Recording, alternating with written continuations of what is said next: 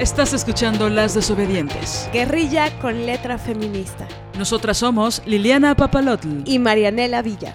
Síguenos en nuestras redes. Estamos en Twitter como arroba mxdesobedientes. En Facebook como Las Desobedientes Guerrilla con letra feminista. En Instagram como Las Desobedientes. Y nuestro blog lasdesobedientesguerrilla.blogspot.com.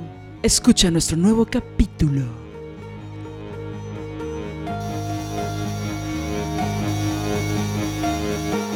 Estás escuchando Las Desobedientes.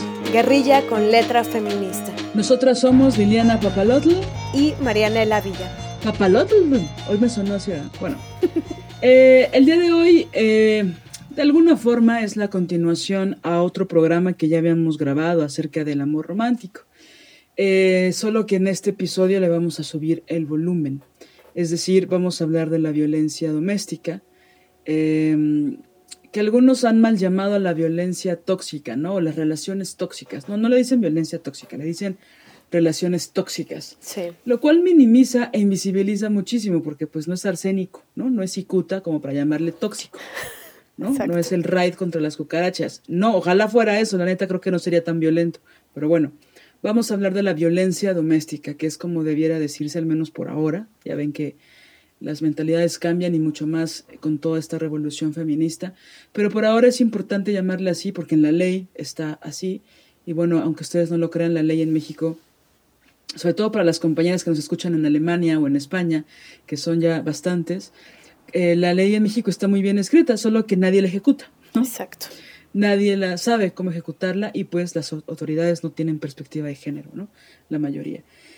Entonces, bueno, hoy vamos a hablar de la violencia doméstica, vamos a hablar de, pues, que es una característica súper terrible del amor romántico y em, vamos a hablar de experiencias que, han sido muy cercanas a nosotras, ya sea de amigas o de casos que hemos llevado eh, o que hemos acompañado, digamos.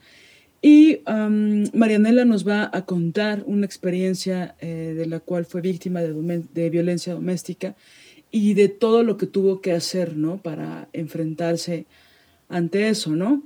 Sobre todo para alejarnos de los mitos, ¿no? Acerca de por qué una mujer sigue eh, en una relación donde la violentan, ¿no? O sea, que quisiéramos abordar, si bien no somos expertas en el tema, eh, bueno, yo no soy tan experta en el tema, Marianela seguramente ya nos dirá si lo es o no, porque finalmente lo vivió en, en carne propia, pero sí tenemos ciertas herramientas que, que es importante eh, compartir, porque las hemos vivido en muchos ámbitos, ¿no?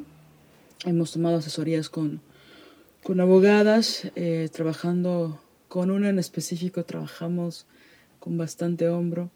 Y bueno, queremos hablar de eso, ¿no? Porque aparte es un tema que al menos en nuestro país es bastante común, pienso que ya incluso está normalizado y que es importante hablarlo, ¿no? Así como las mujeres no nos reunimos para hablar de sexo con nuestras amigas, para hablar de placer, para hablar de lo que nos gusta y de lo que no nos gusta en la cama, o sobre la mesa, o en el elevador, o en la azotea a las 12 de la noche, no sé cosas, pues tampoco, desgraciadamente, nos reunimos normalmente para hablar de las violencias que vivimos en las relaciones, ¿no? Eh, estábamos hablando en específico de las relaciones que siguen un régimen heterosexual, ¿no? Entonces, bueno, en síntesis vamos a abordar ese tema. Sí, y bueno, decirles que este testimonio es, eh, es un testimonio duro, es un testimonio difícil, ¿no? Eh, es doloroso, pero pensamos que es muy importante eh, decirlo, ¿no? Yo en este momento ya no tengo temor de, decirlo en voz alta y para mí decir públicamente mi testimonio es también una forma de, proteger a otras compañeras, ¿no? De, que pudieran estar cerca de, de este agresor, pero, pero también pensamos que es una forma de, de hacer como, como una especie de, que reverbere, de que estas denuncias dichas eh, abierta y públicamente reverberen, ¿no? Eh, creemos que es vital todos estos movimientos, desde mi primer acoso, ¿no? Eh, el Me Too, en Francia se dio el Balance to Pork, que era denuncia a tu cerdo, todos estos movimientos de mujeres que comenzaron a denunciar eh, los acosos, los abusos o las violaciones, eh, las vejaciones que, habían sufrido a manos de hombres en, en sus vidas, es lo que ha levantado esta eh, siguiente ola feminista, ¿no? Esta, la valentía de tantas mujeres eh, que hemos denunciado eh, y que justo pudimos hacerlo porque lo estábamos haciendo colectivamente, porque hacer denuncias cuando estás muy sola o cuando no hay movimiento feminista que te arrope es muy difícil y es a veces hasta peligroso pero justo el movimiento feminista nos permite hacer denuncias ah, colectivamente y si todas hablamos y todas alzamos la voz, pues a la vez todas nos protegemos, ¿no? También pienso que es, em, iba a decir desolador, pero creo que es más bien la, palabra más exacta, es injusto. Eh, he escuchado en algunos em, conversatorios a algunas compañeras actrices decir que el Me Too no sirvió de nada, ¿no? Que el Me Too en México, específicamente hablando de nuestro gremio, que es el teatral, que es el de cine, que es... Em, hay algunas compañeras que creen fervientemente que el, que el Me Too no sirvió de nada. Y creo que esto es algo, por un lado es una mentira, a mí me parece personalmente, eh, y solo puedo hablar por mí, pero me parece que es una mentira. No hay una intención en decir mentiras en los conversatorios que he escuchado, por supuesto, solo que creo que es no analizar los alcances que efectivamente sí tuvo el MeToo. Claro. O sea, si se expulsó a un alumno o a un maestro a consecuencia del MeToo, pues ya sirvió de algo. Exactamente. Y no fue solo un alumno y no fue solo un maestro, ¿no? Así como también se les perdonó, ¿no? A, a muchos, a muchos hombres la violencia sexual y las agresiones sexuales repartidas desde muchos niveles, ¿no? No solo de, acoso y de violación, sino de muchos niveles de agresión sexual contra niñas y mujeres. Eh, creo que el Me Too fue un movimiento muy poderoso que sigue reverberando, como dice Marianela, que se creó como una onda, ¿no? Donde va creciendo la, el círculo, por así decirlo, y que es muy importante no olvidar, porque creo que marcó la diferencia, sobre todo yo creo que en nosotras, ¿no? En nosotras, ¿no? De poder em, confesarnos a nosotras mismas, poderle confesar a otras mujeres y aquellas valientes que se atrevieron a hacerlo públicamente, eh, anónimamente o no, eh, que fue algo muy criticado, pero yo eh, estoy a favor del anonimato, pues, sobre todo en un país feminicida, ¿no? Claro. Entonces, em, Pienso que sí fue muy importante ese movimiento, marcó la diferencia en las formas en las que nos relacionamos y pensamos en la normalización de las agresiones sexuales, ¿no? Entonces ahora es necesario para nosotras subirle el volumen, como decía en un principio, porque creo que es una forma de contagiar la rabia, ¿no? De, de decir que, que es importante nombrar a los agresores, evidenciarlos, y ahora en, en, algunos círculos se ha hecho muy, se ha hecho viral un video que está por ahí. Quisiera, voy a buscar efectivamente, perdón, exactamente qué colectiva lo está moviendo y a la testimoniada, porque es un caso de violación de un exnovio, de una compañera, em, que se está volviendo viral. Y lo voy a subir a nuestras redes porque es muy valioso compartirlo. Al principio, honestamente, no, no quería escucharlo porque he escuchado tantos testimonios que pues también duelen, ¿no? También duele escucharlo, también se, el, el, estómago se esgrime, ¿no? También se retuercen las vísceras al escuchar a otras compañeras. Y bueno, el interés de esta compañera que dio ese testimonio es porque pues es importante que las mujeres levanten la voz, ¿no? y ella, ella lo dice de, una forma mucho mejor, pienso. Pero hace, creo que la importancia de su testimonio es que cuenta todo el tránsito por el que tuvo que pasar desde el momento en que ella pensó que iba a morir, porque se salvó de un feminicidio, hasta un año después, que es cuando hacen el testimonio, ¿no? Claro. Y y parece que, que son casos aislados, ¿no? Claro. Que son mujeres que no son cercanas a nosotras, que son cosas que a mí no me podrían pasar. Y decimos esas cosas desde un lugar que pues ya no es verdad estadísticamente, ¿no?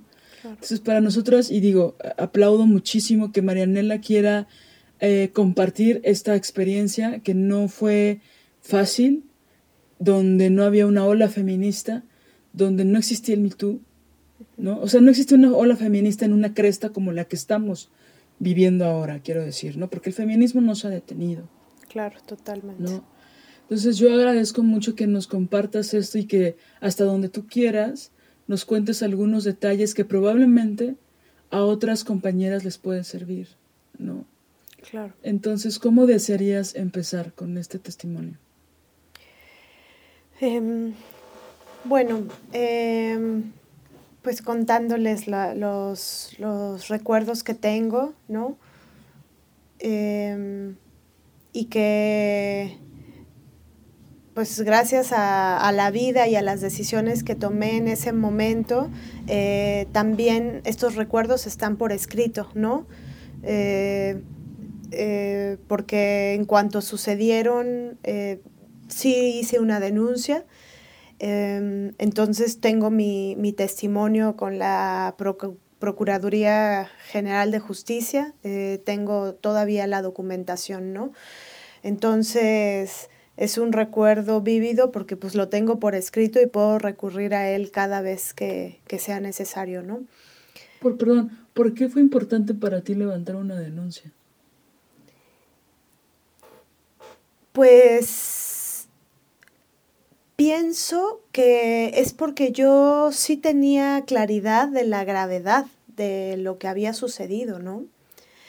Eh, y también eh, yo tenía un, mi psicoanalista, eh, que me parece que es un hombre que considero ético, un, gran analista, también me, me, ayudó a que yo pudiera articular la necesidad de, de, denunciar, ¿no?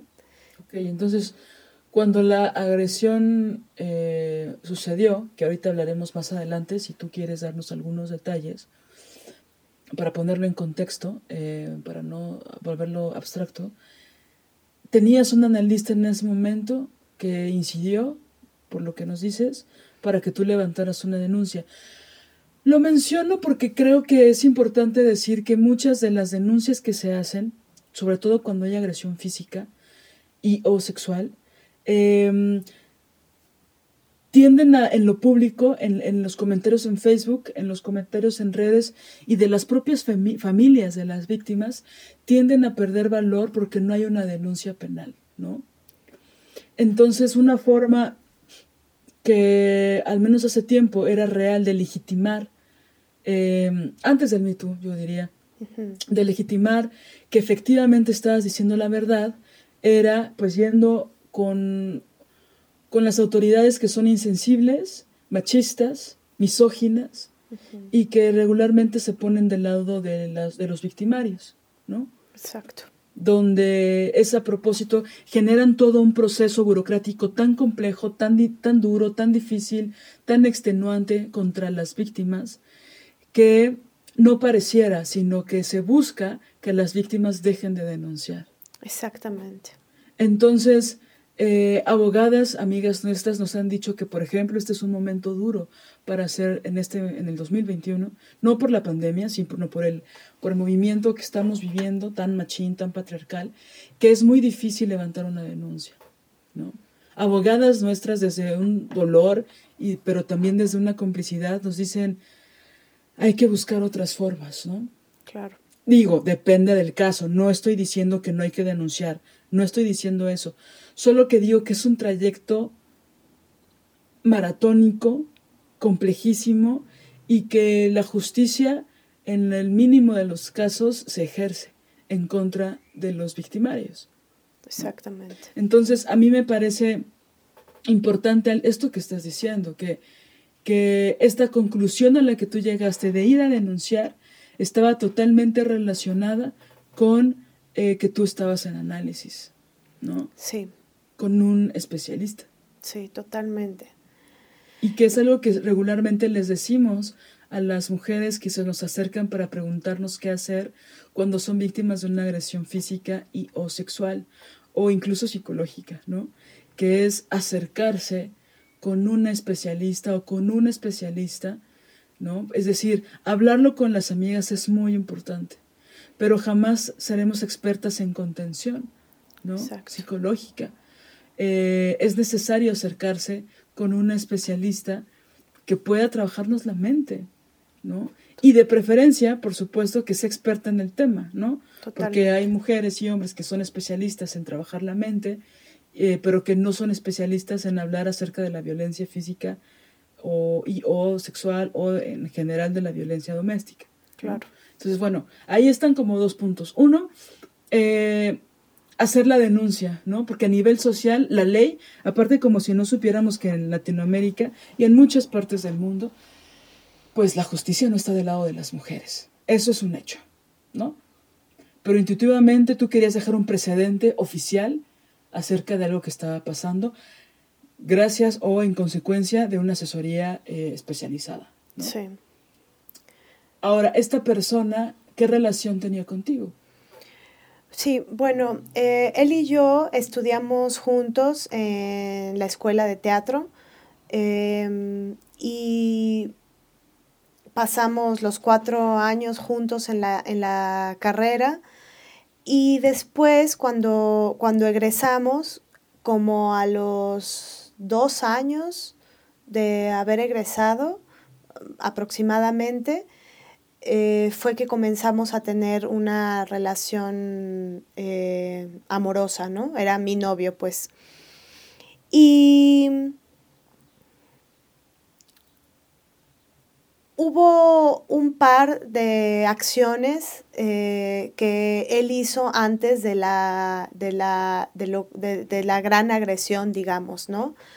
Em, es decir, yo, yo sí tuve un par de, sí hubo señales eh, que, me dijeron que él era, él, era violento. Por ejemplo, eh, alguna vez eh, discutiendo, íbamos en un auto, él iba manejando y él me metió un pellizco, ¿no? Y... ¿En qué parte del cuerpo? En el brazo y lo hizo porque estaba enojado por lo que yo le estaba, lo que yo le estaba diciendo, ¿no? Esa fue como la primera eh, agresión física. Y bueno, discutimos, y, eh, pero eso pues, se pasó, ¿no? Por alto, no, no, no ahondamos en eso. Y después, eh, que fue cuando vino la, la agresión mayor, yo acababa de estrenar una obra de teatro, eh, era el día del estreno, eh, tuve mi función y después de la función de estreno nos fuimos a la casa del director eh, con todas las actrices y venía mi novio también, nos fuimos a, pues, a celebrar ¿no? el, estreno de, de mi obra, de la obra de todas, todos. Y pues estaba muy contenta estaba feliz, era mi primera obra eh, eh, como egresada, ¿no? Mi primera obra profesional, digamos. Y eh, todo estaba muy bien, bebimos, ¿no? tomamos alcohol, pues, y nos, pues casi nos amanecimos, no sé, nos dieron las cuatro, cuatro y media de la mañana y nos fuimos a la casa, a mi casa, ¿no? Eh, llega, ah, pero nos fuimos a mi casa, iba una amiga mía, eh, mi novio y yo. Em, llegamos a, mi casa, yo le, le, di unas sábanas y una almohada a mi amiga para que se pudiera dormir en el sillón y él y yo nos metimos a, a la habitación. Y pues ahí empezó el infierno. Eh, realmente fue prácticamente súbito. Em, él, yo me desvestí, él estaba recostado en, la cama, eh, me acosté junto de él y lo primero que él me dijo fue hueles a mierda. Él estaba tomado, ¿no? Eh, yo no. Es decir, yo había tomado, pero estaba... Este, en tu juicio. Sí, totalmente, ¿no? Y eso fue lo, que, lo primero que él pronunció. Hueles a mierda. Eh, yo no entendía por qué me estaba diciendo eso. Eh, me empezó a decir que qué hacía afuera, que qué estaba haciendo con, con mi amiga, que por qué me había, me había tardado en entrar al cuarto. Eh, y pues ahí comenzó, eh, comenzaron las, las, las, agresiones, ¿no? En pocas palabras, em, lo que hizo fue meterme su mano a la boca eh, él era un tipo, es un tipo grande, eh, alto, pues, ¿no? Bueno, yo soy muy, muy chaparrita, este, su cuerpo es grande, pues. Metió su mano en mi boca, eh, me estaba asfixiando, no, podía, no podía quitármelo de encima, tenía toda su mano dentro de mi boca, al punto que, que me rompió la campanilla. de eso me di cuenta después, ¿no? Em, me estaba asfixiando, eh, intentaba manotear eh, en un momento. ¿Dónde estabas cuando él hizo eso? ¿Cómo? ¿Tú dónde estabas? Estábamos sobre la cama. Estábamos sobre la cama. Ajá. Eh, después de eso me lo, me, lo, logré quitar, me mordió la cabeza, ¿no? Como una parte de la cabeza y la frente. Después me tiró al piso, eh, se subió sobre de mí, yo estaba boca abajo, digamos, él se subió en mi espalda, como en mi espalda y mi sacro, eh, con, toda su, pues, con todo su peso, sus rodillas sobre mi cuerpo y con sus manos me empujaba, ¿no? O sea, me estaba como aplastando contra el piso. Eh, Espera, puso sus rodillas sobre tu espalda. Ajá sus rodillas sobre mi espalda y sus manos, ¿no? Es que he escuchado este testimonio que decía en un principio, el tipo que le agredió hizo lo mismo. Es como esa forma, ¿no? De sometimiento. Sí. De todo su cuerpo. Todo su cuerpo sobre. Para someterte en el piso. Sí. Y pues eh, logré zafarme. Eh, creo que lo logré porque imprimí fuerza porque en la escuela de teatro si algo haces es entrenarte físicamente. Entonces, aunque él era un tipo grande, pude, podía manotear, podía, eh, logré zafarme de eso y grité. Le, comencé a gritar a mi amiga, ¿no? Eh, ella entró al cuarto, eh, me vio, yo estaba semidesnuda, ¿no? Como en chones. Él como que se, asustó em, de que ella entrara. Yo me metí la mano a la boca y ahí fue donde me di cuenta que me había roto la campanilla, porque al sacar mi mano de, mi boca yo tenía sangre. Y ella salió al baño, por, se fue al baño para traerme papel eh, y él aprovechó en ese momento para volverme a morder y me mordió un hombro. Wow. Y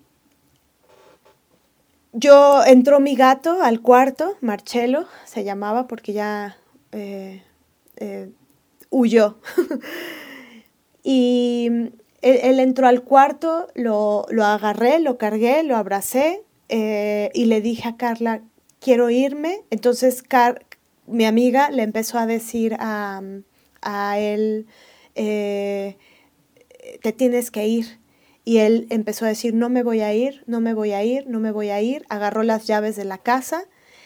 Y entonces mi amiga, pues muy, pues chidamente, estratégicamente, empezó a hacer como un, pues así de tranquila, eh, tranquilos, eh, a ver, vamos, vamos a solucionar esto, eh, lo único que necesitamos es que nos des las llaves de la casa para que todo se tranquilice, ¿no? Ella empezó como a apaciguar las aguas, él estaba ya, después de la segunda mordida que me dio, él estaba eh, ante ella como no, no, no, este, no, no las quiero, no se las quiero dar, Marianela va a terminar conmigo, eh, no, no, estaba ya como eh, arrepentido de, ¿no? de lo que había sucedido. pero bueno, mi amiga continuó diciendo que... Tratando de negociar con el agresor para que no fuera más fuerte, ¿no? Exacto, para que nos diera las llaves, porque él las agarró, ¿no? O sea, y ya finalmente eh, le dio las llaves, eh, lo convenció de que pues se tenía que ir, ¿no? Y, se fue. Y bueno, yo, yo me tomé fotos de, todas las, agresiones. Eh, la cara también la tenía, él no, nunca me metió un puñetazo, pero sí tenía diversos como moretoncitos en la cara, ¿no? Claro, porque si te azotó al piso y tú estabas boca abajo, pues... Exacto. Y... Mm, También pienso que en la adrenalina de la supervivencia no te acuerdas de muchas cosas, ¿no? O no las sientes en el momento y después el cuerpo va, pues, respondiendo ante lo que vivió, ¿no? Sí, supongo que también el hecho de haber metido su mano en mi cara, en mi boca, este, pues produjo eh, estas lesiones, ¿no? Eh, la cosa es que yo ahí inmediatamente le llamé al director de la obra, que era amigo mío, eh, era de mi generación también, no era, o sea, no era un hombre mayor, ¿no? Era, era de nuestra edad, pues le llamé a él, él le llamó a las actrices, que son muy amigas mías ahora, ¿no? Eh, y me llevaron a hacerme el parte médico en la PGJ. Entonces el parte médico que yo tengo, el doctor que, que me revisó, es de la Procuraduría. Y ahí fue donde se levantó, se levantó la primera acta, ¿no? Por eso es que tengo tan presentes, es decir, tengo mi testimonio por escrito en el documento de la PGJ, pero también tengo el parte médico. Es decir, ellos me revisaron y ellos hicieron pues el parte médico en donde dicen cuáles eran las lesiones que yo tenía, ¿no? Em, y bueno, de aquí comenzó, de ahí comenzó el, siguiente eh, pues infierno, que era enfrentar la situación, ¿no? La primera situación era pues ver mi cuerpo así de golpeado como estaba, ¿no? Así de, de lastimado y, todo lo que eso significó, todo lo que eso significaba, ¿no? Todas las aristas que mirarme al espejo con el cuerpo así eh, significaba para mí. Y bueno, en efecto, esto sucedió hace aproximadamente unos 10 años. Em, el agresor se llama Rodolfo Guillén Huitzil eh, es un tipo que hace teatro, eh, tiene una, un espacio que se llama la Sala Marlow, es el director de ese espacio. Y bueno, yo, yo comencé ahora el Via Crucis que significaba eh, pues enfrentar esta situación decidí hacer esta denuncia. No había ola feminista en ese momento, ¿no? No había feminista, yo no conocía ni una feminista, no había feministas.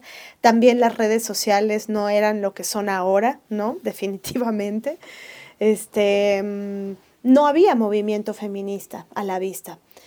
Eh, yo siempre me pregunto por qué, ¿no? ¿Por qué hubo una década tan silenciosa del movimiento feminista? Y pienso que es porque se estaba escribiendo, ¿no? Era una época como de, resguardo, de, también fue una época, esa década fue dura de, a nivel de crímenes de Estado, a nivel de diversas em, pues levantamientos sociales, el levantamiento zapatista, eh, las masacres que hubo, Acteal, Aguas Blancas, las diversas represiones, Atenco, ¿no? Es decir, eh, estábamos en, en, en, crisis a nivel país, ¿no? En una crisis muy dura con sí, estaba el PAN en México. Exacto, o sea, pasamos del PRI al PAN que que fue, estábamos en lo terrible y continuamos en lo terrible con el PAN y Entonces pienso El que- narco, que, narcoestado. Exacto, exactamente, ¿no? Lo- los feminicidios en, en- en Juárez. Entonces pienso que, que fue una época silenciosa, eh, y, pero supongo que el movimiento en- ahí estaba estudiando, estaba leyendo, ¿no? Los libros que ahorita están saliendo a la luz, pues supongo que se escribieron en esas épocas, ¿no? Oye, Marianela, ¿y qué pasó después? Es decir, la primera acta, por lo que nos acabas de decir, eh, fuiste con las actrices o te, te encominó el, el tu amigo, el director. Y entonces hubo otras actas. Eh, Hubo- sí. eh, ¿cómo, cómo, es decir, ¿cómo solucionaste lo que siguió del proceso jurídico o penal? ¿Estabas acompañada? ¿Estabas con alguien? Eh, ¿Cómo reaccionaron tus cercanas con respecto a, a lo que había pasado? ¿Te creyeron? ¿No te creyeron? ¿Qué pasó? Sí, pues creo que también eso fue eh, durísimo, ¿no? Em, yo no soy eh, nativa de la Ciudad de México, entonces mi familia no, no vive acá, eh, lo cual pues ha- hacía difícil la, la- situación, ¿no? Yo tuve que enfrentar, después de este parte médico que me hicieron, que es el paso uno, ¿no? Al recibir como una agresión eh, de este tipo. Y el paso dos es luego ir a hacer tu testimonial haciendo tu denuncia en un búnker, ¿no? Y lo hice. Eh, la verdad es que no sé por intuición y creo que por y, definitivamente estoy segura que por, por el por mi análisis, ¿no? Eh, en terapia, pues, mi, mi análisis psicoanalítico, pues, ahí fue que tuve la fuerza para irme a meter yo sola a un búnker, porque fui solita, busqué la dirección y fui a hacer mi denuncia. Este, y lo hice sola. Eh, no sabía que tenía que ir acompañada, no tenía idea, aparte en ese tiempo yo tenía veintitantos años, ¿no? Este, ¿No sabías que puedes escribir tu testimonio y dárselo al MP sin tener lo que hacer en ese momento con el MP? Exactamente. ¿no? O sea, estas cosas no sabías que podías ir acompañada de una abogada o de una amiga que hiciera las preguntas, una amiga que estuviera contigo, al lado de ti, haciendo como este acompañamiento moral, ¿no? De respaldo, porque la institución te hace pedazos, Exactamente. ¿no? Sí, no, no, yo no era feminista en ese tiempo, no conocía a ninguna feminista, no sabía más que, que pues sí tenía la, la, la idea de que era importante denunciar. Yo esa mañana le hablé a mi psicoanalista, este, le dije, era muy temprano, eran, eh, nosotros llegamos a la casa no sé, cuatro y media, sucedió todo lo que sucedió, amaneció, ¿no? Dieron las seis de la mañana, amaneció y yo a él, a mi psicoanalista, le estaba hablando por ahí de las siete, siete y media de la mañana. Le dije, necesito que me atiendas, este, eh, y ya, ¿no? Me, me dio, me dijo, claro que sí. Fui, me hice el parte médico, luego fui a mi sesión, y, y, pues cosas muy básicas, recuerdo de, en esa sesión, ¿no? Que, que, que, él me decía que era importante como preguntas como si él tenía llaves de mi casa, que si él tenía copias de mi casa, que si sí era importante hacer un cambio de cerraduras, es decir, cerrar, cerrar... Eh, sí, la protección, ¿no? La protección. Eh, básica, o sea, que no pueda entrar a tu casa en la noche, que Exacto. no pueda... Exactamente.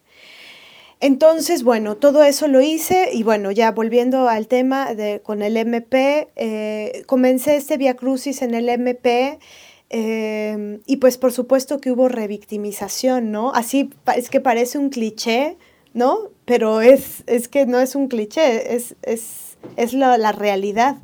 Eh, un tipo, yo diciéndole mi testimonio, el cual tuve que repetir varias veces, eh, un tipo me dijo, señorita, pero si va a regresar con él, ¿para qué hace la denuncia? Va a volver con él. Todas regresan con ellos. Como si eso mmm, no significara después más agresión más violencia, eh, como si no se exponenciara, ¿no? Esa violencia y como si no terminara en feminicidio muchas veces, ¿no? Exacto. O sea, eh, me parece muy irresponsable decirlo, no solo porque ya es la burla del estereotipo de la revictimización de las instituciones, sino que también es, y me lo dice tan tranquilo, una podría decir, ¿no? Me lo dice tan tranquilo que las mujeres regresen con los hombres que las han golpeado. Porque sí, sí regresan, pero ¿cuáles son las razones de regresar? Exacto. Y que eso eh, cada vez es más violento. Exactamente. Y en todo caso, es absurdo y es estúpido porque se están mezclando dos temas, ¿no? Una, una, es decir, un tema es que las mujeres regresen con alguien que las agredió, eh, pero otro tema, que es el tema que es el crimen, en donde hay algo ilegal, es que es el señor golpeó, el señor cometió eh, un acto ilegal. Sí, el eh, señor asfixió. El señor asfixió, el, señor, es un feminicida en potencia. Luego entonces, lo que la ley y las autoridades deberían de perseguir es eso, que si yo regreso, que si las mujeres regresan o no regresan, ese es un tema dos, que también es el patriarcado el que promueve eso. Sí, de hecho estaba leyendo el otro día que ya se está buscando una ley donde las víctimas no tengan opción de perdonar a sus victimarios.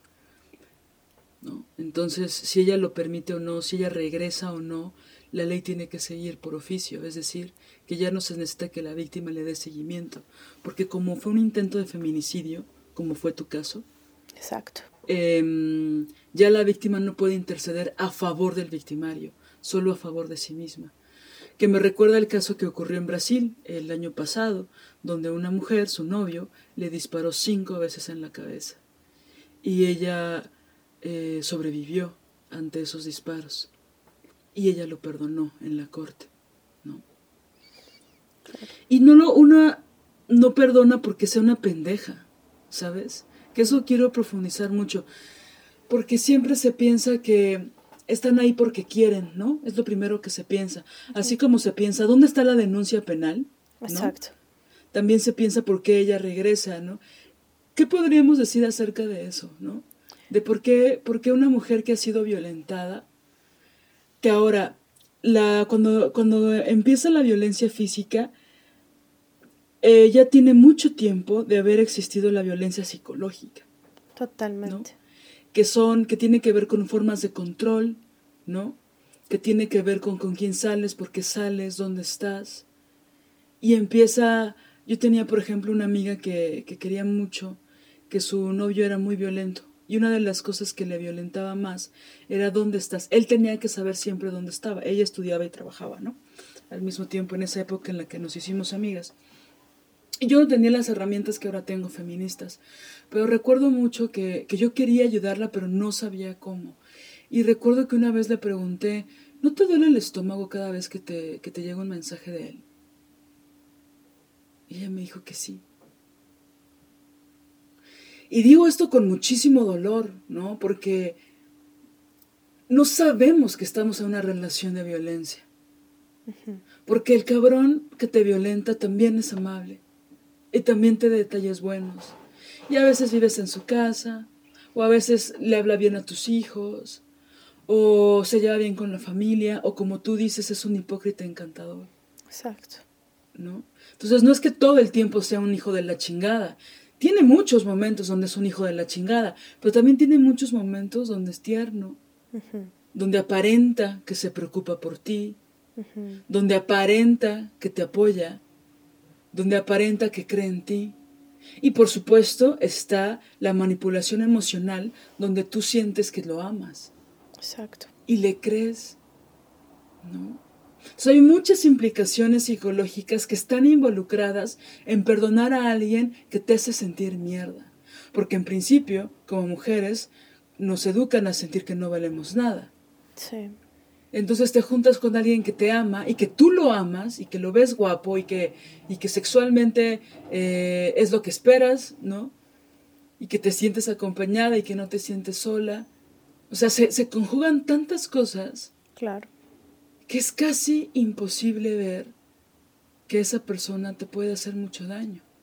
Y está la indefensión aprendida, ¿no? Adquirida. Sí. Que es tú piensas que no puedes eh, defenderte. defenderte. Totalmente. Y que eso ya no es échale ganas, ¿no? Ya no es tienes la autoestima baja. Se conjugan tantas complejidades que una asume profundamente que no puede salir de ahí. Totalmente. Y por eso una sigue.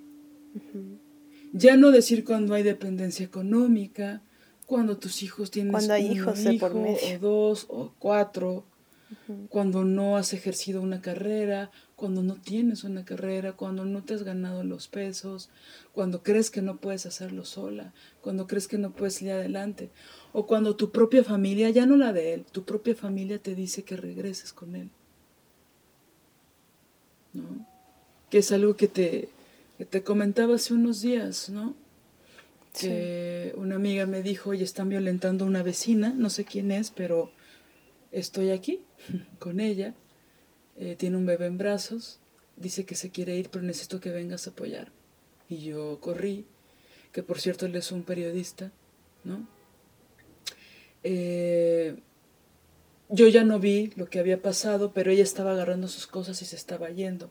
Y ella sentía mucha vergüenza con nosotras. No nos lo decía, pero se podía ver.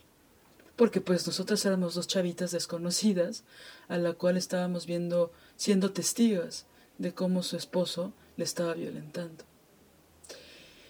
Y esperamos a que una familiar suya viniera por ella, se fueron a casa de su prima, creo que era su prima.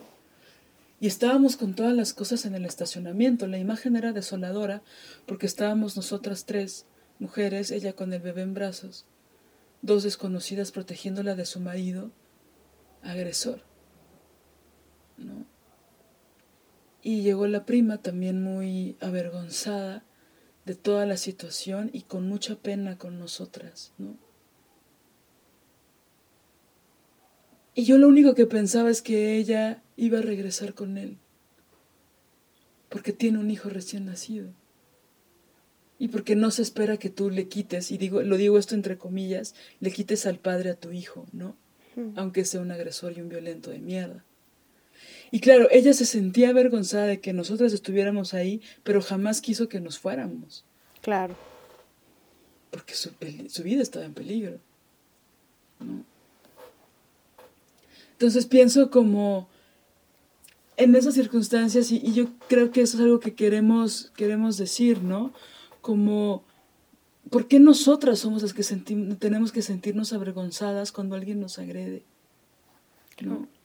Imagino que fue duro para ti, y, es también una pregunta, eh, decírselo a otras personas, ¿no? A tus amigas o a tu misma familia. ¿Cómo, cómo resolviste eso o qué decidiste a partir de eso? Pues sí, decidí hablarles y contarles todo. Tengo una buena relación con mi familia, con mi mamá, este, y le dije lo que, lo que había sucedido, ¿no? Les dolió muchísimo.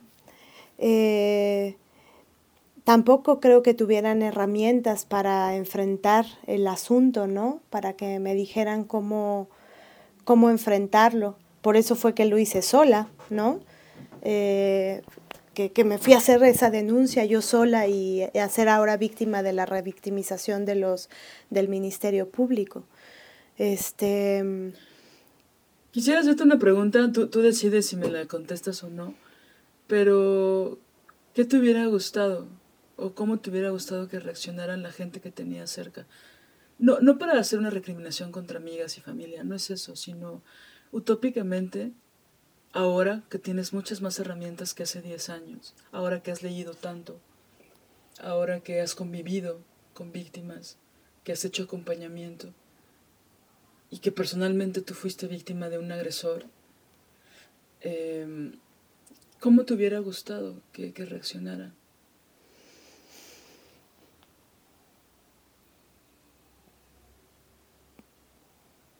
Pues... Si es que lo quieres contestar.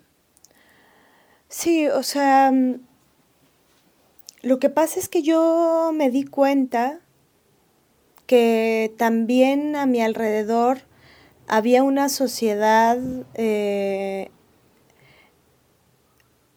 digamos, enferma, ¿no? Por ponerle una palabra.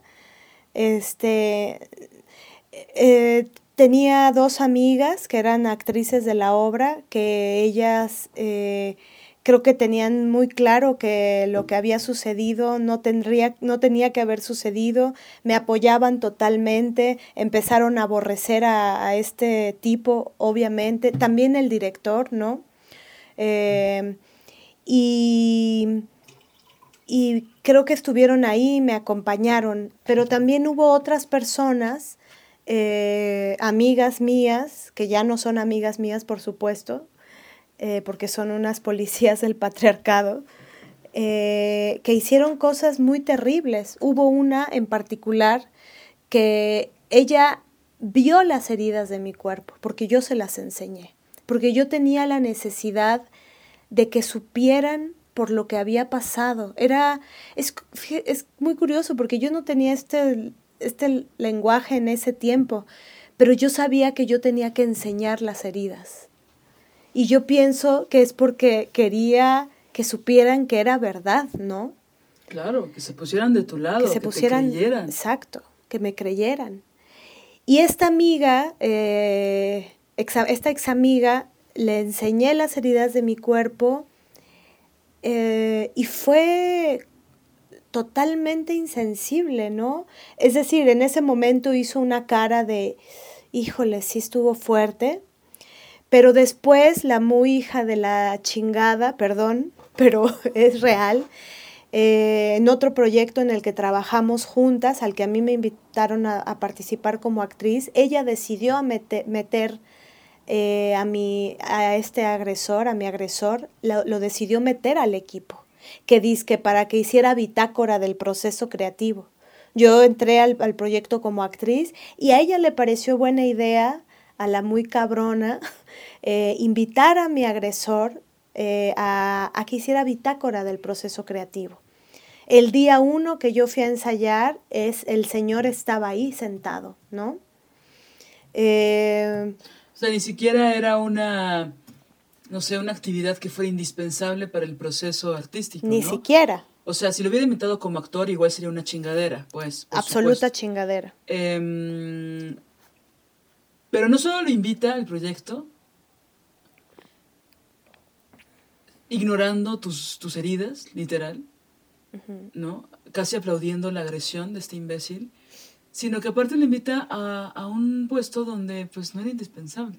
Exactamente. Parece, pareciera que te quiera, quería dar un, mensaje, ¿no? Sí, y, y, todavía recuerdo que yo, yo hablé con el equipo, eh, les conté todo lo que había pasado.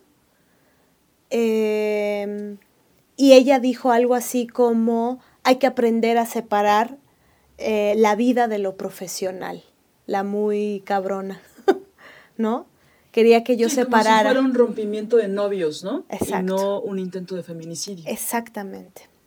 Sí, porque no fue una discusión y me alzó la voz. Es, y esto es algo que también les quiero compartir el terror que yo sentí esa madrugada es el terror de muerte.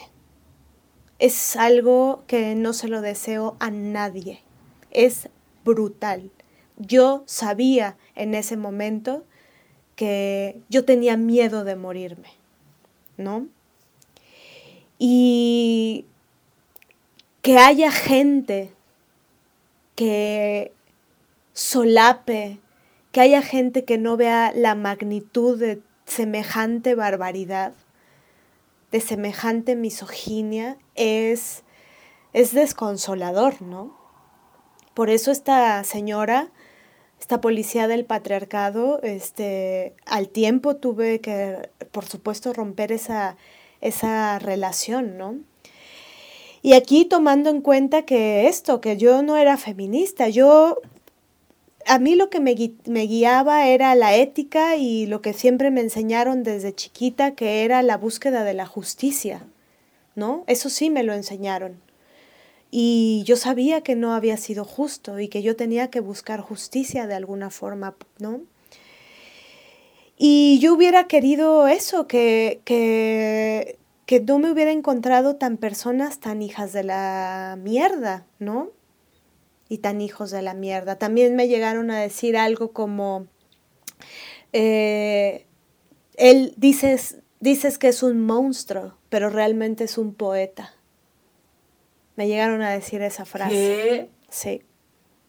¿Dices que es un monstruo? Cuando realmente es un poeta, ¿no? ¿Pero que era un poeta por haberte agredido? No, porque dice que escribía. Ah, porque dice que... Dice que era poeta. Ajá. Es el típico, yo no lo he visto. Yo no lo he visto. Yo no lo vi. Ay, pero si Woody Allen, ay, pero es tan buen ay, artista. Woody Allen es un genio, es un ¿eh? genio. Es, pedófilo, pero es un genio. Abusó sexualmente de su hija y se casó con otra de sus hijas, pero es un genio. Es un genio, o sea, hay que aprender a separar la vida de lo profesional. O sea, Michael Jackson sí era un pedófilo y violó a varios niños y le pagó a los papás para que no lo metieran a la cárcel. Pero yo no puedo sin thriller. Exacto. ¿No? Exacto. Sí, o sea, creo que ahorita que hablaste de ese, de ese momento donde una cree que va a morir a manos de un hijo de la mierda, em, pienso que es muy fuerte como una piensa que genuinamente siente en todo el cuerpo que va a morir y que nadie te crea. ¿No?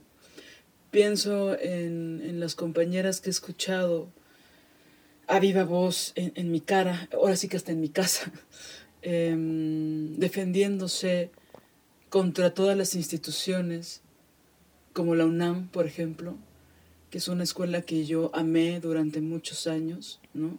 Nunca estudié ahí, pero la amé. No, no es cierto. Perdón. No, estudié ahí y, y, pensaba que la amaba, ¿no? Y que amaba como todo el simbolismo y todo lo que representa y lo que te hacen creer que representa, ¿no? Y que no es verdad. En la realidad no es verdad.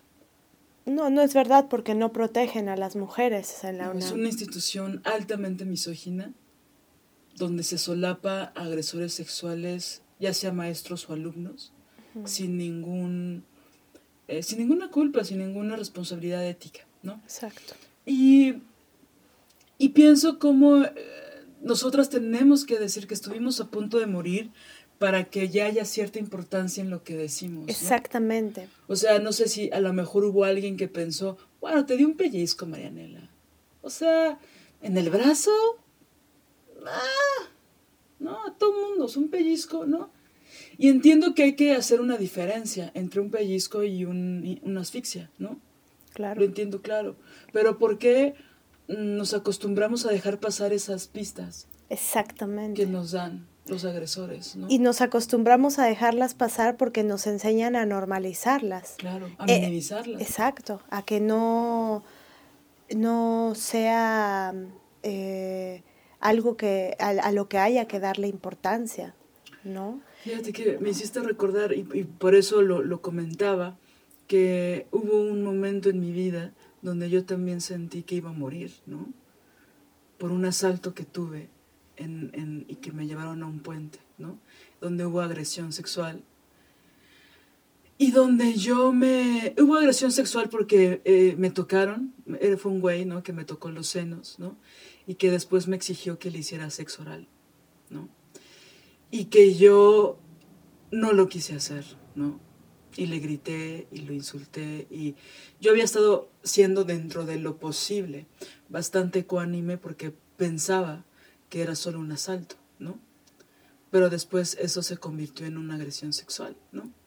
Y bueno, donde no hubo penetración, yo no hice el sexo oral que él me pidió porque me rebelé, porque le grité y le dije cosas como, yo ya hice todo lo que me pediste, ¿no? Para lo que voy es que yo tenía un arma en mi cuello, ¿no? Ejercida por este imbécil. Un, Sí, tenía un, un vidrio, ¿no? Así súper culero en mi cuello, ¿no? Y que, y que me, sangró, ¿no? Leve, pero me sangró.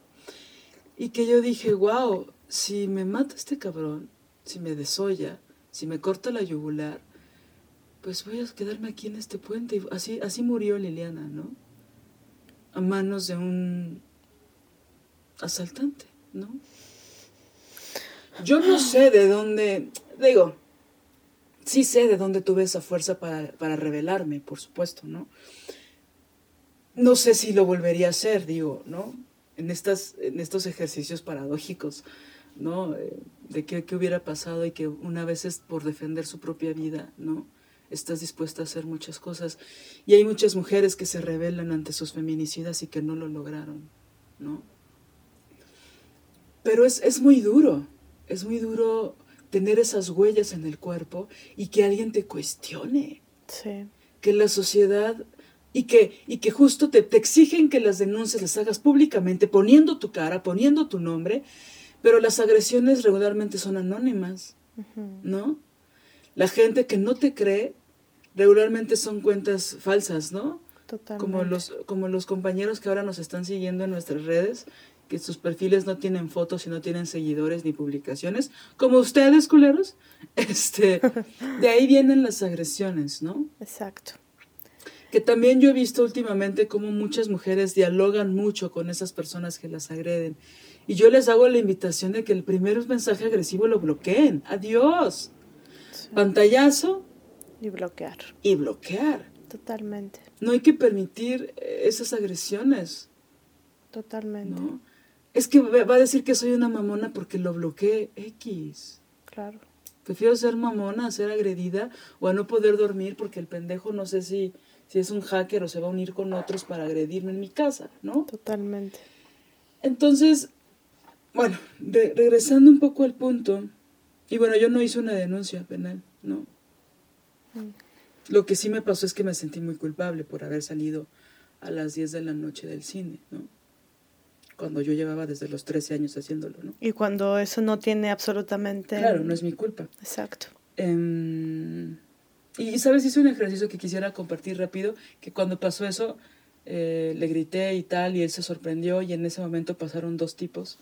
Un señor ya grande que le valió madres lo que estaba pasando, y se hizo pendejo, y un chavo que lo cuestionó. Le dijo, ¿qué, qué pasa, eh? ¿Qué está pasando? Y que yo aproveché eso para irme corriendo y bajé las escaleras y me empecé a sentir muy culpable inmediatamente, insofacto me empecé a sentir culpable porque pues era mi culpa haber estado yo ahí a esas horas en ese lugar y después dije, no, no, no soy culpable y me fui corriendo gritándome, no soy culpable, no soy culpable, no soy culpable, no soy culpable. Uf, ¿No?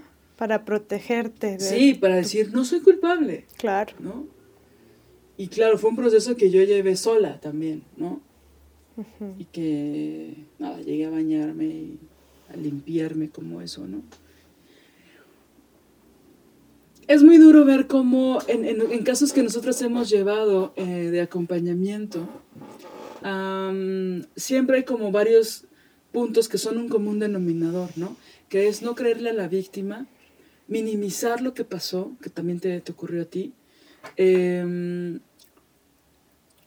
y cuando es una persona conocida, cuestionar si esa persona puede ser capaz de llegar a esos grados de violencia, ¿no? Sobre todo cuando las personas dicen, es que yo no sé qué hacer, que yo me estoy burlando mucho, ¿no? Pero, y es a propósito, es bastante irónico mi comentario, ¿no? Que es, yo no sé qué hacer ante un agresor, no sé si seguir trabajando con él, no sé si dejar de hablarle, no sé si bloquearlo de mi vida, perdón, no sé si bloquearlo de las redes. Al final a mí no me consta, ¿no? Mm, sí, claro. Este... Y que, y que es muy fuerte porque para algunas personas es inmediato, ¿no? Es decir, por ejemplo, yo tengo un amigo que recién había sucedido, fui a su casa, eh, me dijo, ¿cómo estás? Le dije, te tengo que contar algo. Este, fui a su casa y le conté eh, le, no, no solo le conté, bueno, le conté, pero también le enseñé mi cuerpo. Le dije, te quiero que enseñarte. Las pruebas. Las pruebas. Y cuando me vio, me dijo, Marianela, quiero agarrar un bat y romperle la cara a ese tipo. O sea, él, yo le dije, bueno, no, porque aparte de que... El único que va a acabar en la cárcel eres tú. Eres tú, exactamente, ¿no? Pero la verdad es que eso me, me, alivió un comentario así, lo sentí de mi lado, ¿no? y, por supuesto reprobando de principio a fin este, e, esto que me había hecho. Pero esta necesidad, ¿no? Te doy, les enseño mi cuerpo para que, para que vean que, esto es verdad. Y bueno, esta historia tuvo una, segunda parte que, tiene que ver con este tema sobre el, el asunto de regresar con un agresor, ¿no? Eh, yo me estuve eh, un tiempo eh, separada de él, un buen tiempo, unos, no sé cuántos meses habrán sido, unos seis meses tal vez.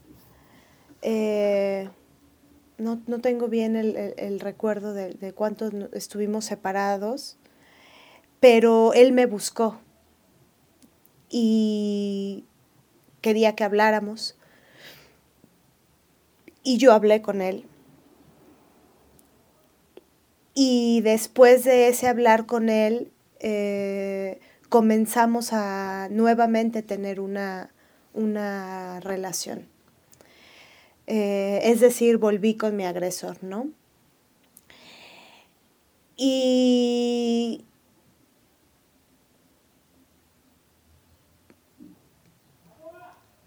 Incluso lo que, lo que hicimos eh, fue que, y ahí es donde yo hago el análisis de cómo toda la sociedad estaba enferma, ¿no? Es decir, que nadie tenía herramientas para, para hacer eso, porque si ahorita una compañera mía es golpeada como yo fui golpeada y quiere regresar con su agresor, este, pues yo haría, ya hay protocolos de acción con, cuando pasa eso, ¿no? Eh, pero bueno, en ese momento nadie tenía esos protocolos, nadie sabía cómo accionar. Eh, nosotros incluso volvimos a trabajar juntos, hicimos una obra de teatro, ensayamos una obra de teatro unos dos meses y dimos ocho funciones de esa obra de teatro. Eh, yo estando con él en ese tiempo, pues por supuesto que ya era todo miel sobre hojuelas, ¿no? Él estaba profundamente arrepentido, me pidió perdón, me dijo que sabía que, era que lo que yo me había hecho era, era terrible, que se sentía muy mal, que iba a trabajar, que iba a tomar terapia, la estaba tomando ya, bla, bla, bla, bla, bla. Y, y regresamos y yo pienso que yo ahí eh, entré en, la etapa más oscura de mi vida, ¿no? Porque las implicaciones psíquicas que tienen volver con tu agresor, las implicaciones en, el amor propio, ¿no? Son, o sea, ¿qué mensaje me mando a mí misma también, ¿no? Me mandaba yo a mí misma en, ese, en esa situación. Ahora entiendo a nivel teórico que hay un sistema que nos enseña a las mujeres eso, que nos enseña a las mujeres, eh, que incluso promueve que, que, perdonemos a nuestros agresores, ¿no?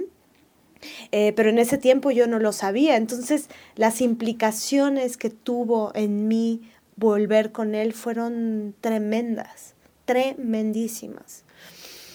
Y lo que pasó, lo que me hizo abrir los ojos, por supuesto que esto yo lo estaba trabajando en, análisis, pero el círculo de la violencia es, es, eh, complejísimo y una persona que tiene una sintomática al respecto, como era el, mi caso, es decir, eh, yo opté por, por regresar con él, eh, esa sintomática no es fácil de movilizar, ¿no?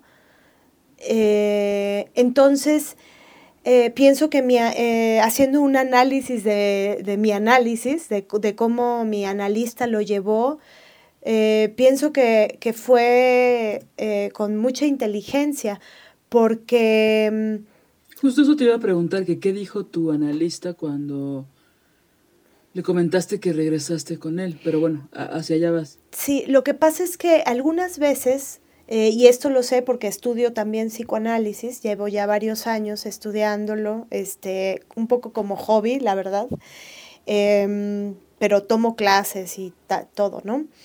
Em, uno no puede hacer una intervención analítica. Eh,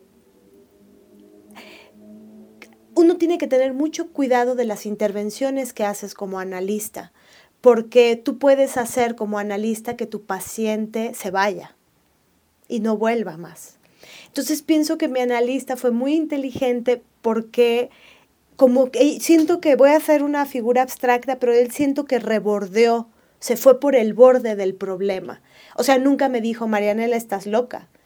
Marianela, ¿cómo crees? Marianela eh, es gravísimo, Marianela es un peligro que estés ahí. María, no, como que fue rebordeando la problemática eh, de modo que se esperó hasta que yo estuviera lista para, para, tener oídos, para escuchar eso, ¿no? Entonces, em, él me dijo algo eh, un día, eh, me dijo, le dije, es que estoy en esta obra con él y pues es una obra que me importa mucho, eh, quiero hacer esta obra. Em, y él me dijo, bueno, pero tiene, hay mil otras obras que puedes hacer. ¿Por qué, ¿Por qué tendrías que, por qué pareciera que esa es la única obra en el desierto que vas a crear, no? Entonces eso fue una de las intervenciones que hizo. Y hubo un hecho que hubo en medio, mientras estábamos en este proceso de ensayos, que fue lo que me hizo a mí reflexionar, como que fue un golpe de, de realidad. Eh, hicimos una maestra y yo una manifestación en Bellas Artes cuando fue el bicentenario. Eh, hicimos una manifestación, una, digamos como, sí, una contracelebración, ¿no? Era una manifestación en donde decíamos no tenemos nada que celebrar porque el país está pues ensangrentado. Entonces él me ayudó a llevar cosas a Bellas Artes. Era, estábamos en este periodo en el que habíamos como regresado, digamos. Eh, esta maestra y yo hicimos esta manifestación, la organizamos solas con nuestras manitas. Este, fue una eh, eh, manifestación muy emotiva, muy sensible ahí en Bellas Artes, afuera de en la, en la explanada, pues, ¿no? Y al final, y se repite la cosa, al final yo estaba contenta, mi maestra estaba contenta y nos fuimos a celebrar. esta, esto que habíamos Creo que no le gustaba que tuvieras éxito, ¿no? Sí, no, no, no. Era, era una, un odio, una envidia, un, un rencor, una misoginia bárbara, ¿no? Y fuimos a celebrar. Él bebió un... Claro, el pretexto, ¿no? No es, que, no es que sea un misógino, es que estaba tomado. Claro, pero aparte, un, es decir, tampoco es que se caía, porque alguien que está borracho le soplas y se cae. ¿no? Y también los borrachos, como bien sabemos, no se comen los vidrios. Exacto, ni se echan por el balcón, ah, ¿no? Entonces había bebido algo, un par de tequilas, qué sé yo. Y de regreso, él me fue a llevar a mi casa y de la nada eh, comenzó a ponerse violento nuevamente. Eh, violento, con su energía, con su forma de mirar, su mirada se le transformaba es la mirada del feminicida, ¿no? Y yo salí corriendo del auto, él me persiguió, logré entrar al, al, edificio de mi casa, subí unas escaleras, logré abrir la otra reja, él venía atrás de mí y gracias a la vida logré cerrar, ¿no? Cerré todo. O sea, otra vez me iba a, a, a agredir. Y lo que me hizo eh, abrir los ojos, digamos, fue que yo me subí corriendo a mi casa y me miré las manos. Y la, forma en la que mis manos estaban temblando era eh, brutal, ¿no? O sea, las manos se me movían a muchísima velocidad y era porque estaba temblando de terror. Y ahí desperté. En ese instante desperté. En ese instante dije, esto, esto no puede continuar. me di cuenta, ¿sabes? Es como, fue un poco mágico, pero no fue mágico, fue mi proceso analítico. ¿No? Y, el, el, darme cuenta, dije, esto no. Y a partir de ahí no, no, se me volvieron a cerrar los ojos, pues, ¿no? Eh, llamé a una patrulla. Em, Genial. Eh, el tipo me empezó a gritar, los imbéciles de los policías me dijeron que bajara, este, bajé, les expliqué, el tipo me empezó a, insultar con los policías ahí, este, el chiste es que lo corrieron. Y después de eso em, eh, fui a análisis eh, y dije todo esto que había sucedido. Eh, y dije, no sé qué hacer porque estamos con la obra de teatro y ya estamos a punto de terminar y la temporada, eran solo ocho funciones, ¿no? Y mi analista me dijo, pues sí, termina la obra, haz la obra. ¿Por qué no haces esa obra? Sí, hazla. Con ironía, obviamente, que eso es una, una forma de hacer una, una intervención analítica, ¿no? Usar la ironía. Me dijo, sí, haz la obra. Oye, ¿por qué no te casas con él? Es más, ¿por qué no tienes hijos con él? ¿No? Ah, ya sé, ¿por qué no te esperas a que también le pegue a tus hijos? Y eso fue una segunda abierta de ojos, fue como, Dije, claro. Todavía, después de esto, eh, yo terminé, la, o sea, sí di las ocho funciones, eh, pero yo seguía en este movimiento, es que son carriles, ¿no? Que, van andando a la vez. Entonces yo tuve este primer despertar, después eh, continuaba con mi análisis, este segundo despertar, digamos, en, lo que en esta intervención analítica que me hizo y yo ahí dije, bueno, terminé la temporada, me fui a, mi tierra, a donde vive mi familia, y ahí terminé de cerrar el ciclo, ¿no? Yo eh, le escribí una carta a la directora y le dije, eh, esta obra decido hoy que que se termine con este actor, ¿no? O sea, yo no pienso volver a seguir trabajando con él, no pienso volver a seguir teniendo ninguna relación con él. Eh, en este momento cierro este, este capítulo. Todavía ella este, me dijo, es que no tenemos una invitación a Shalala. Y le dije, bueno, tenemos, hay dos opciones. Si él sigue, yo no sigo, ¿no?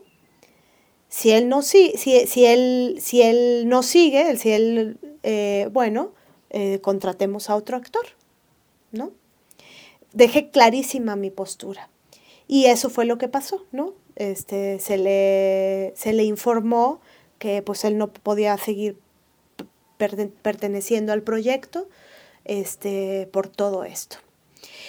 Y pues sí, yo también recibí comentarios, ¿no? De esta ex, esta, que también es una ex amiga, por otras razones, pero bueno, ella me llegó a decir algún día cosas como, bueno, Marianela, pero es que tú volviste con él.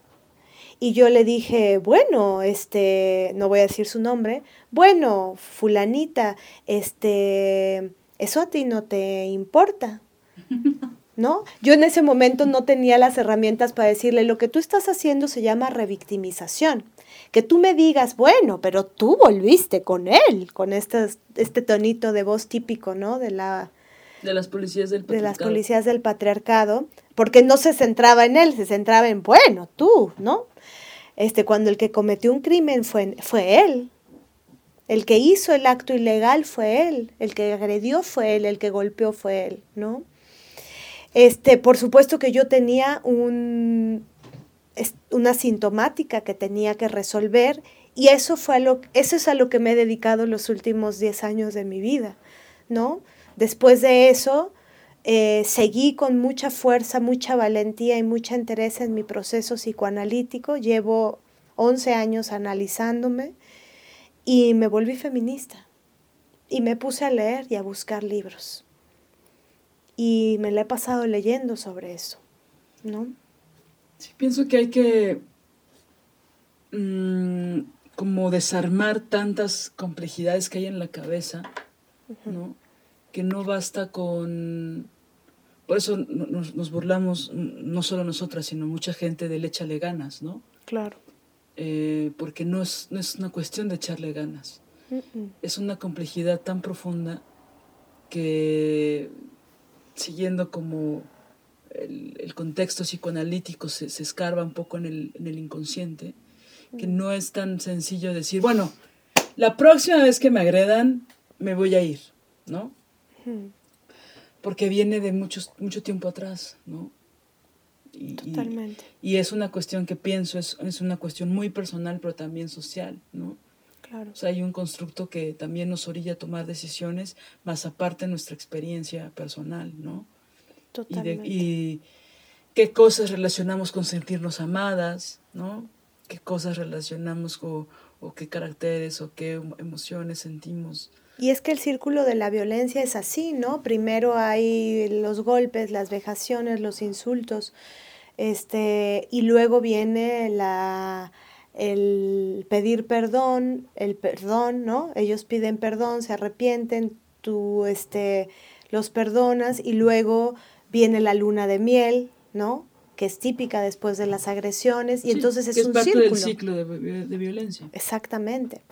Entonces, creo que por eso la frase de, pero tú volviste con él como si yo fuera culpable, como si eso me hiciera a mí estar cometiendo un, un delito, ¿no?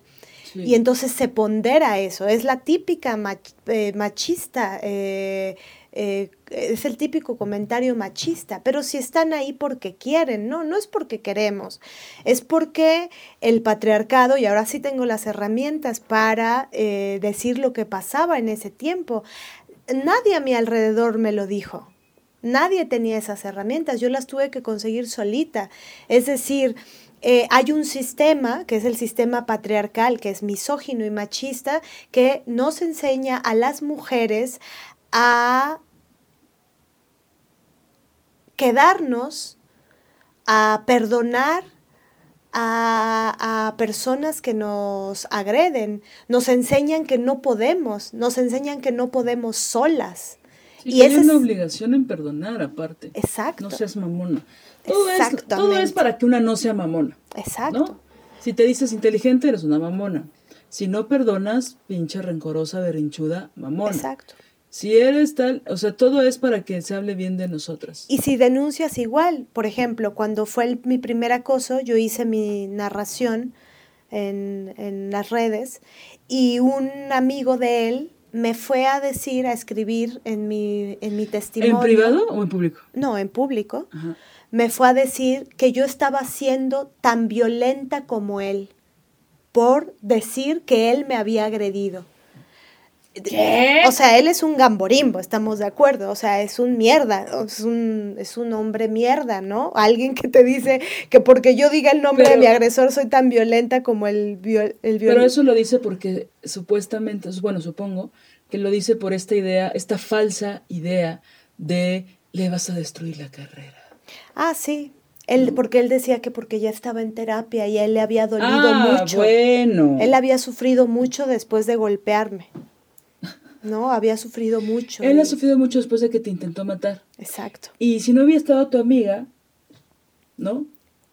Yo pienso que yo no la, no, no la cuento. De verdad. Pienso que yo no estaría viva contándoles esto si no hubiera estado mi amiga ahí, ¿no? Es muy fuerte que digas eso porque es muy real, ¿no? O sea, es, ese es el parámetro que hay que medir, ¿no? O sea, creo que eso, eso, eso hay que decirlo. Totalmente. Y es, ah, bueno, te duele muy cabrón decirlo, a mí también, por supuesto. Em, pero si no hubiera estado tu amiga, ¿qué hubiera pasado? ¿No? Exactamente. Algo que escuché en el testimonio que les comentaba, que insisto, lo voy a poner en redes, es que esta chica decía, lo único que cuando él me estaba golpeando, lo único que pensaba es, ¿por qué no le hice caso a mi mamá? Hmm.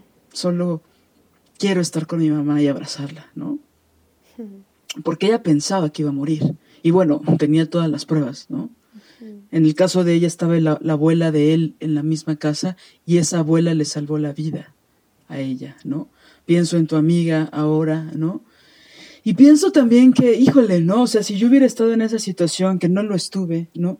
A mí, para mí hubiera sido muy difícil negociar con un imbécil, ¿no? o sea, yo hubiera agarrado, pues no sé, la pala, el bastón, así algo para pegarle en las pinches espinillas y ahora cabrón, ¿no?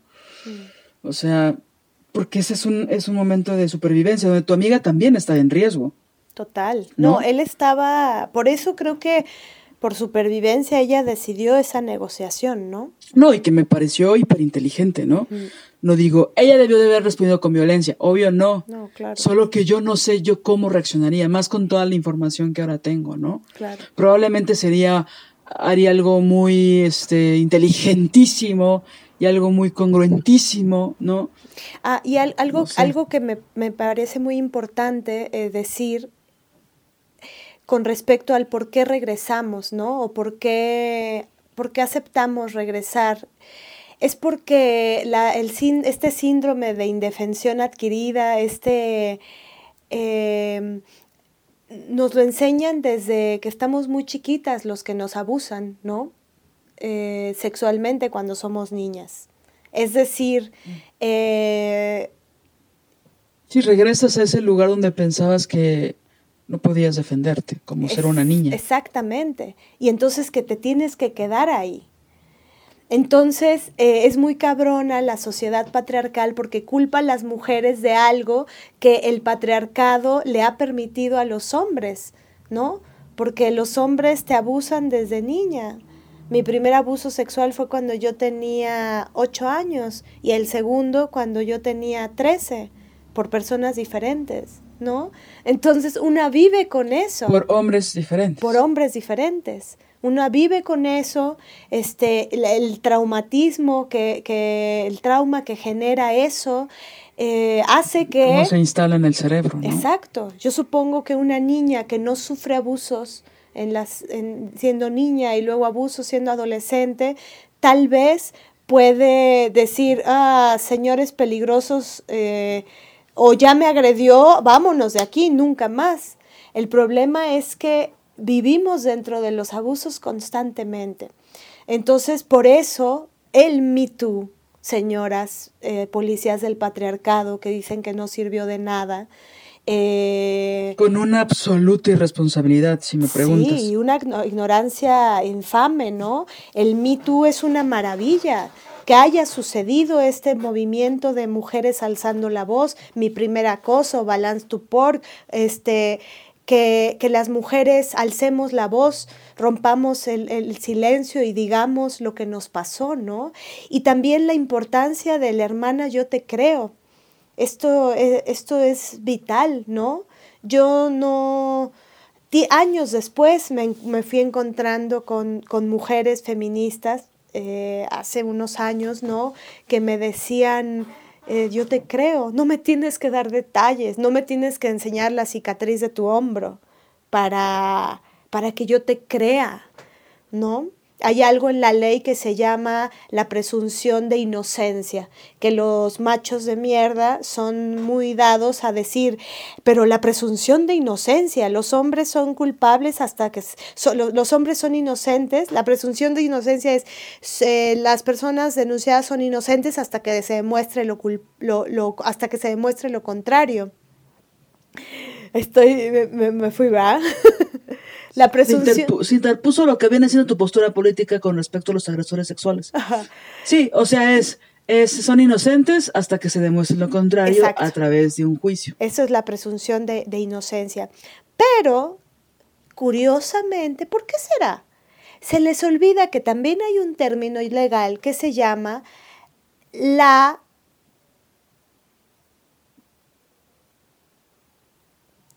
presunción de buena fe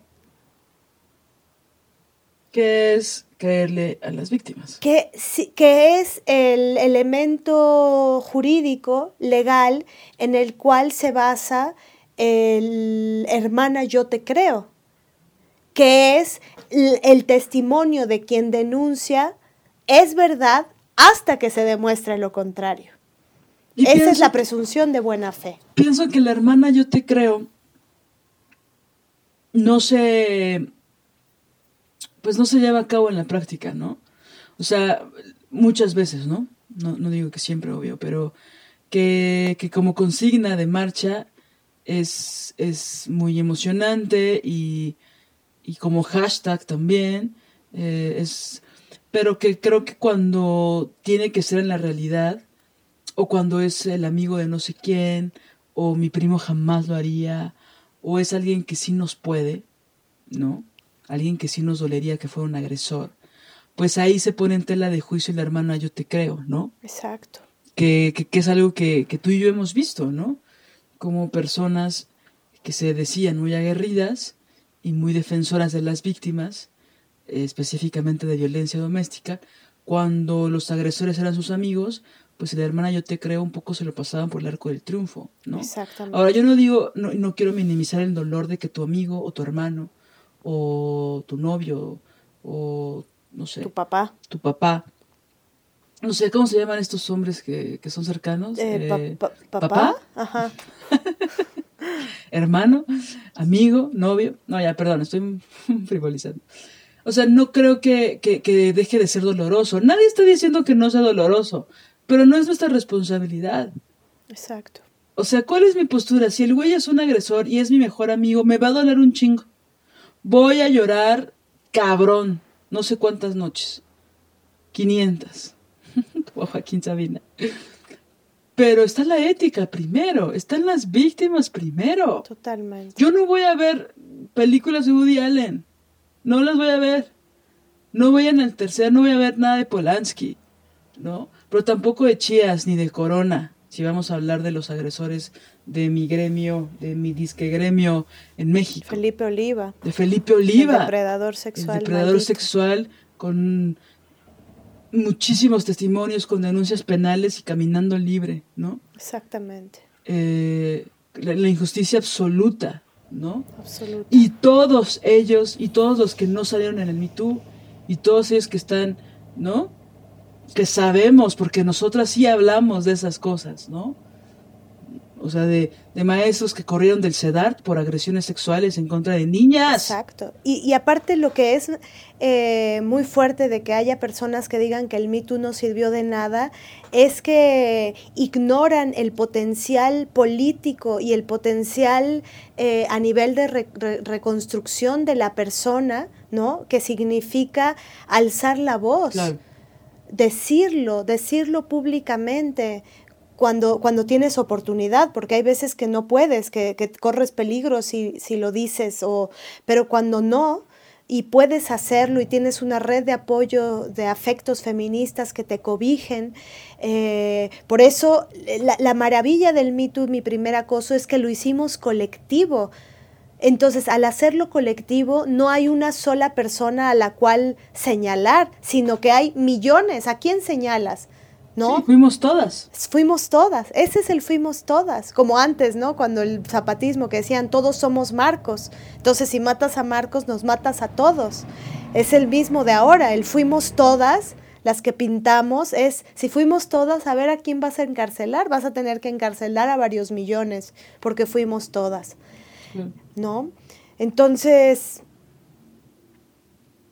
pues sí, para mí compartirles esto es importante, eh, sobre todo porque yo no tuve justicia, ¿no? La PGJ me mandó una carta a mi casa diciéndome que no procedía mi, mi demanda porque él no vivía conmigo, porque no se podía catalogar violencia doméstica, porque no había doméstica la cosa, no había, no vivíamos juntos.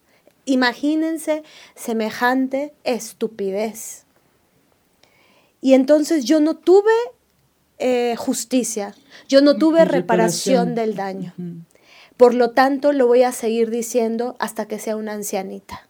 Lo voy a seguir repitiendo cuantas veces sea necesario porque no hubo reparación del daño. Yo tuve que gastarme todo lo que me he gastado en, en, en terapia, en, reconstruirme, ¿no?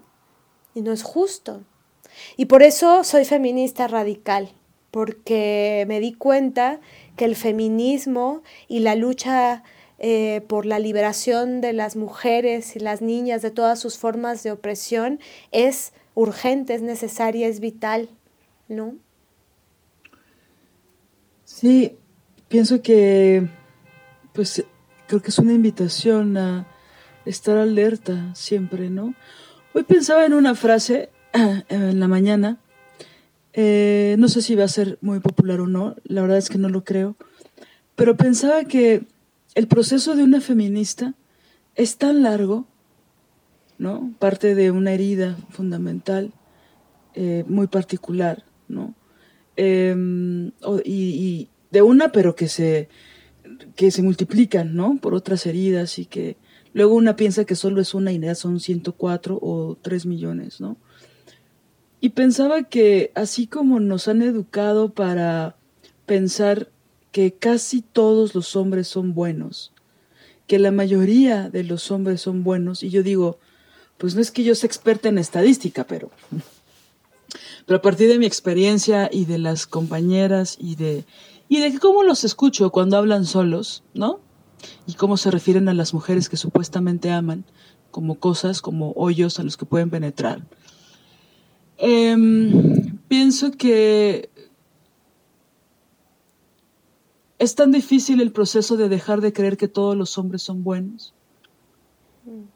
Es tan difícil dejar de creer que, que los hombres que amamos pueden ser agresores de otras mujeres.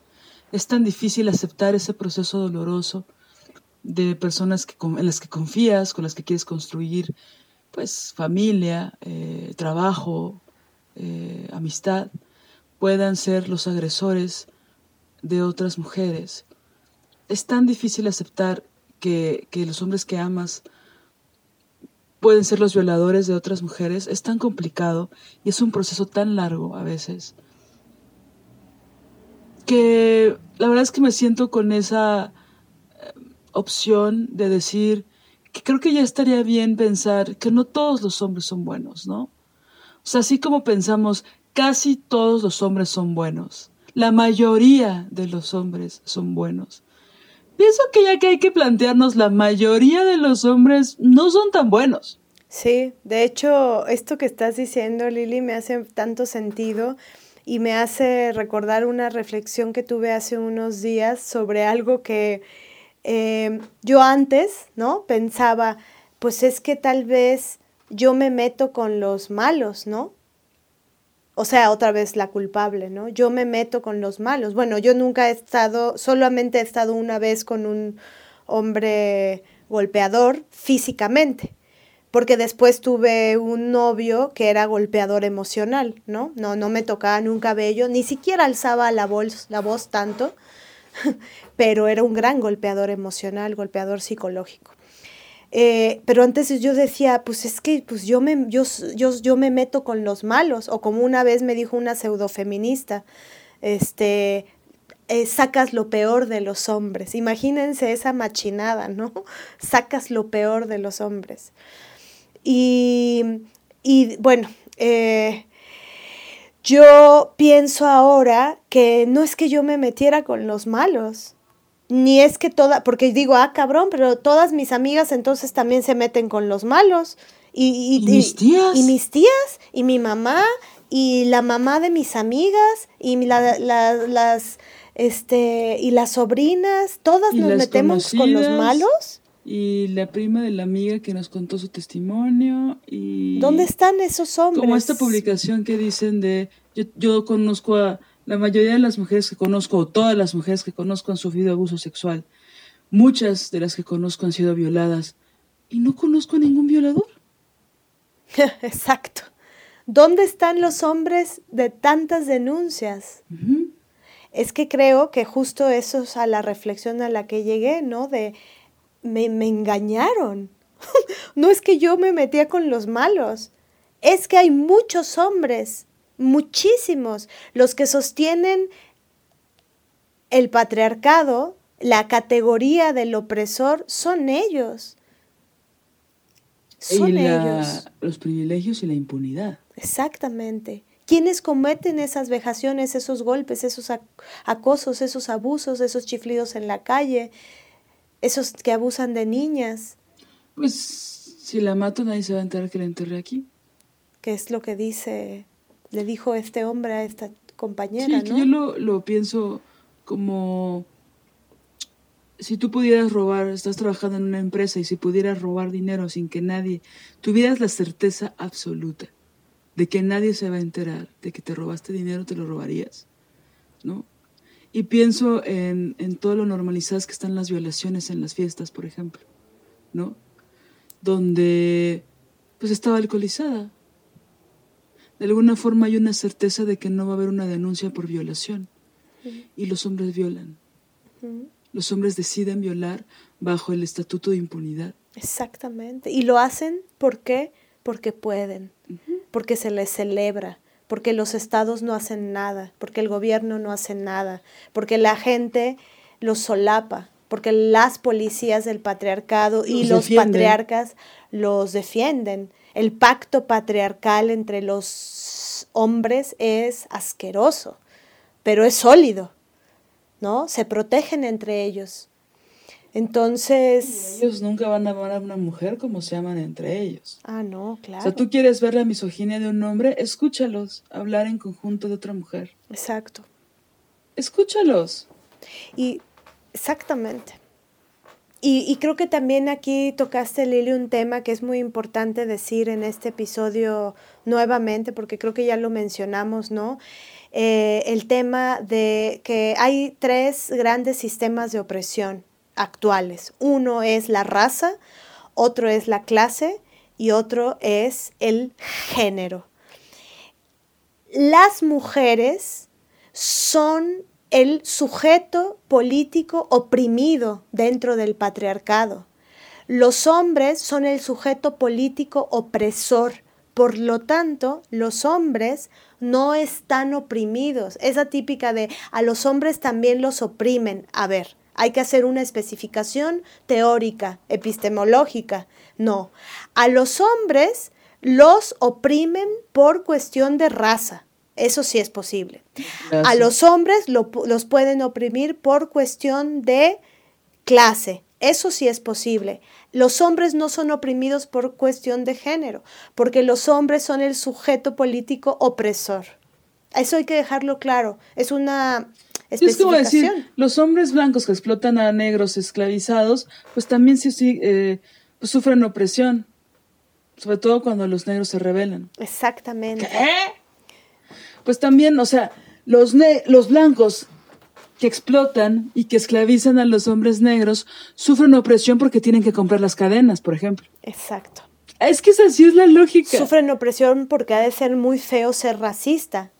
Y esto lo sabemos porque tengo, tenía, porque ya no tengo amigos hombres más que... Cuatro. Tres. Dos. Uno. Tres.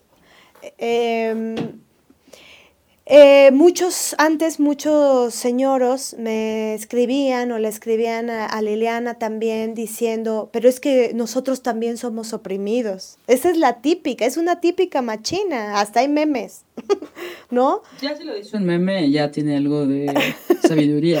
Entonces es así de, pues no, ¿no? Eh, el sujeto político oprimido eh, en cuestión de género, eh, son las niñas y mujeres, somos las mujeres, ¿no? Y los hombres son el sujeto político que oprime. Luego entonces, pues tienen un trabajal, ¿no? Y hoy, hoy di una, una, pequeña, en una charla que tuve con unos alumnos y alumnas. Eh, pequeña, cuatro horas. pequeña de cuatro, no, fue de, no, no, dos horas y media. Pero estuvo muy chida y ahí me preguntaban si los hombres podían ser feministas, ¿no? Y yo les decía que no.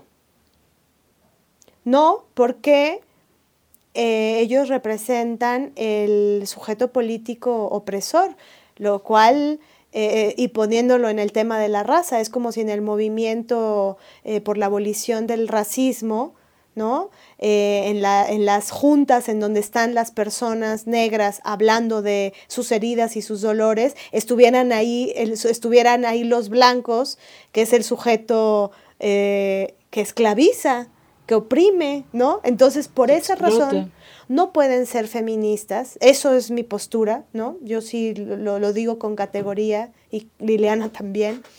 Lo que sí creemos es que los hombres en todo caso pueden ser simpatizantes, simpatizantes feministas, ¿no? Pueden simpatizar, pueden deconstruirse, pueden estudiar, pueden trabajarse su machismo y su misoginia a profundidad, pueden ir a terapia, pueden hacer muchas cosas, ¿no? Sin publicarlo en el Facebook, porque no es para que se les dé la estrellita, es para que cambien el mundo en el que están asesinando a las mujeres, ¿no? Y escribir al respecto, ¿no? O sea, porque si se ven cada martes en el Parque México y les hacen notas en el periódico porque ya llevan siete años viéndose, pues estaría lindo leer lo que, cuáles, qué concluyen, porque después de siete años de reunirse, por decir un número. Exacto. estaría bueno saber sus conclusiones, saber cuál es su bibliografía, qué cosas han creado a partir de la deconstrucción de su masculinidad. ¿No? No solo salir en la nota diciendo cómo me deconstruye y cómo soy feminista, ¿no? Para darles algunas pistas, digo, ya saben, el sentido común. Marianela, agradezco muchísimo que nos hayas hecho toda esta confesión. Eh, no deja de ser importante, no deja de ser dolorosa también en algún lugar. Y pienso que eh, hay una especie, tú lo, tú lo dirás mejor, por supuesto, pero hay una especie de reparación al daño, ¿no? al hacer un podcast hablando de, em, de lo que un imbécil, hijo de la mierda, te hizo vivir y de cómo tú eres una sobreviviente. ¿no? Sí, definitivamente estar aquí contigo, eh, hablándote de esto y estar aquí con las compañeras que nos estén escuchando, eh, poder decir esto es, una forma de, repararme y de, y de, sanar, ¿no? Y yo lo que les quiero decir es que mi feminismo radical y feroz eh, proviene de estas heridas tan tremendas, ¿no? Y, y que para mí es vital, es, es importante que luchemos juntas por la liberación de las niñas y las mujeres. Y sé que hay otros grupos oprimidos y sé que hay mil luchas y sé que hay que salvar a los árboles, ¿no? Pero no podemos hacer todo, no da tiempo de hacer todo. O sea, Nadie nos paga por hacer esto, nadie nos paga por hacer activismo, nadie nos paga por ir con un búnker a, un búnker con una compañera, nadie nos paga por hacer acompañamiento en la medida de nuestras posibilidades. Es decir, lo hacemos porque queremos construir un mundo mejor para las niñas y las mujeres. Y un mundo mejor para las niñas y las mujeres siempre va a ser un mundo mejor para todos, ¿no? Todas, todas, todos, todes. Así es. Pues no me queda más que agradecer esta escucha. Esperamos que hayan llegado hasta, hasta la última parte de este podcast y nos seguimos escuchando. Les agradecemos mucho. Les mandamos besos y abrazos y, que sepan que en sus luchas y en sus denuncias y, cuando quieran alzar la voz y, denunciar aquí eh, las desobedientes, con las desobedientes siempre tendrán compañeras que, que les crean, que las abracen y que las acompañen. Cuídense mucho. Muchos besos y abrazos. Chao. Chao, chao.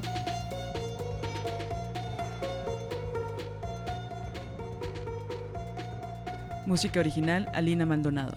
Diseño gráfico, Oriana Ortiz Villa.